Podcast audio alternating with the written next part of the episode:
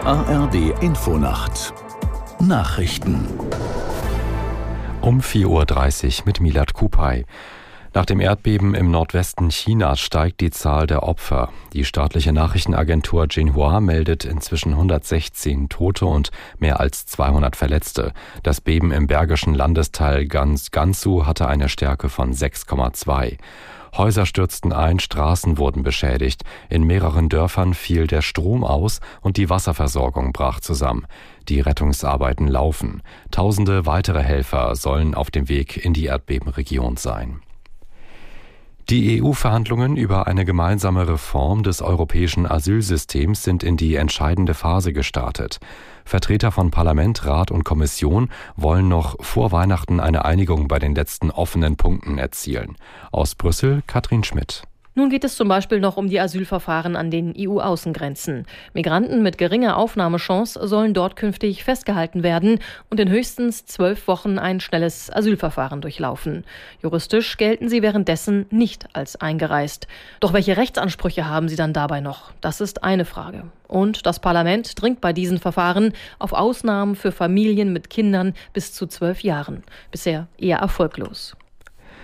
Die USA haben eine internationale Militärkoalition zum Schutz der Handelsschifffahrt im Roten Meer gebildet. Hintergrund sind die Angriffe der jemenitischen Houthi-Rebellen auf Frachter und Tanker. Aus der Nachrichtenredaktion Helene Buchholz. An der Militärkoalition beteiligen sich unter anderem Großbritannien, Bahrain, Kanada, Frankreich, Italien, Spanien, die Niederlande, Norwegen und die Seychellen. Einige der Länder werden gemeinsame Patrouillen abhalten, andere liefern nachrichtendienstliche Informationen. Seit dem Beginn des Gazakriegs greifen die islamistischen Houthi-Rebellen Schiffe im Roten Meer mit Drohnen und Raketen an.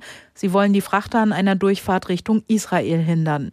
Große Reedereien meiden deshalb zunehmend diese Route. Der ukrainische Präsident Zelensky hat das zwölfte Sanktionspaket der EU gegen Russland begrüßt. Die 27 Mitgliedstaaten hatten unter anderem beschlossen, dass russische Diamanten und Diamantschmuck künftig nicht mehr in die Europäische Union eingeführt werden dürfen.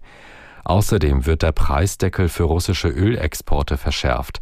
Seit Ende 2022 sind Transporte von russischem Öl in Drittstaaten nur erlaubt, wenn der Preis für die Ladung unter dem Preisdeckel liegt. Europäische Reedereien betreiben nach Angaben der EU mehr als die Hälfte aller Tanker auf der Welt. Und das Wetter in Deutschland tagsüber Wolken und zum Teil lang anhaltender Regen, im Süden meist trocken, Höchstwerte 0 bis 10 Grad. Am Mittwoch viel Regen, in höheren Lagen Schnee 2 bis 8 Grad und stürmisch.